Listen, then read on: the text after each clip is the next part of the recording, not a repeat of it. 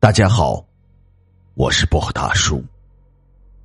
今天讲的是说大话。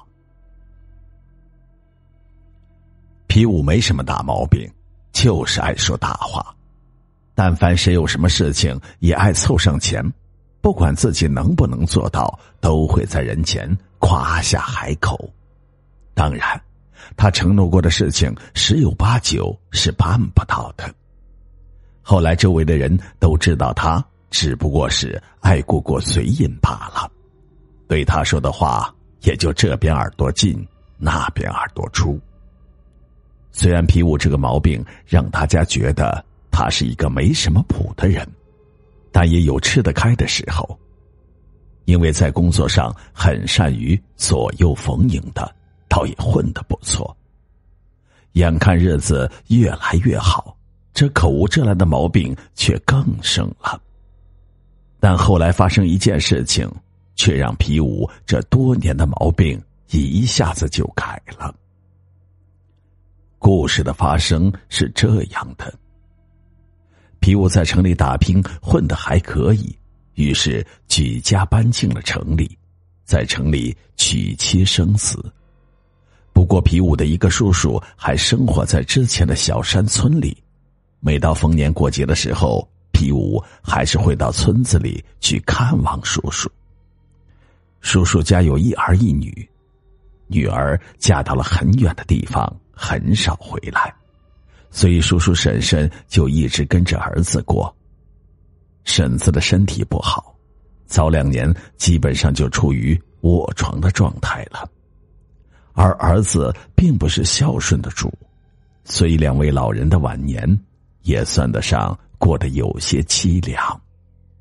就在大家都以为病殃殃的婶子会走在叔叔前面的时候，意外却发生了。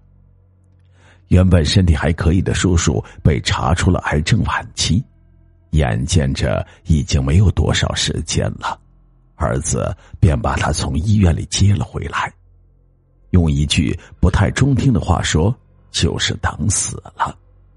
叔叔弥留之际，还在担心着婶子；清醒的时候，就恳求儿子要对母亲好一点儿子总是有口无心的应着，直到叔叔过世，也没有彻底放下心来。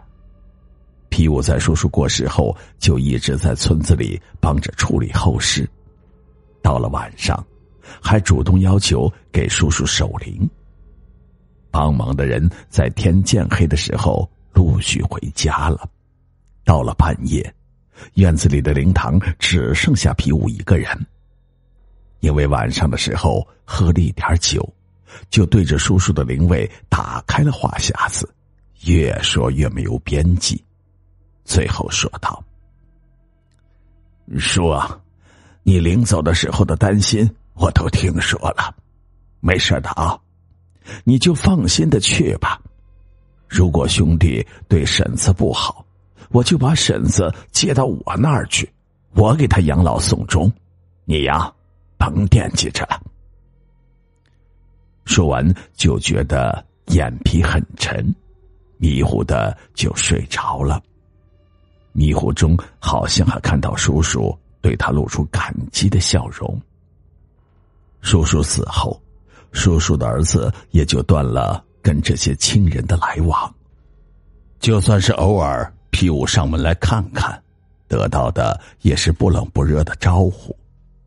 慢慢的，皮五也就不再回村子里了，只是偶尔听说那儿子对婶子并不好，甚至为了让他每天能少尿尿，就控制他的喝水和吃饭的量。本来他也想去家里看看，毕竟也是亲戚，但也着实不想再看到那儿子的脸色，干脆就想那毕竟是别人家的事情，自己一个外人也没必要去找不痛快。再次回村的时候是叔叔去世一周年，在村子里头，周年是个比较重要的日子。皮五回到村子，先到家里看望婶子。只不过一年没见，婶子基本上已经瘦成皮包骨，已经是意识模糊的状态。因为他回来的比较晚，别人已经烧纸回来，皮乌只得自己去坟地看望叔叔。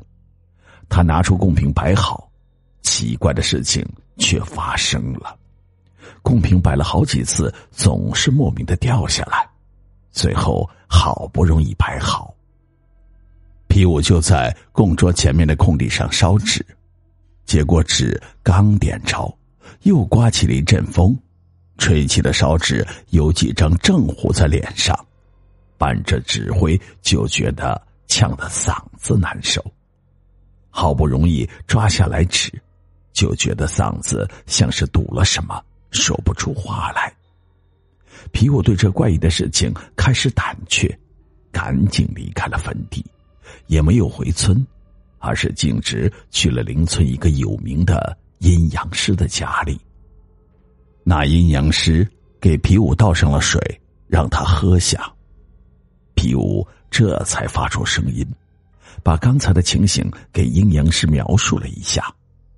那阴阳师听了情况，又默默的算了一算，最后说道：“你这的确是碰到阴灵了，但他并不想害你，只想惩罚你一下。”你是不是应承过什么事情却没有做到？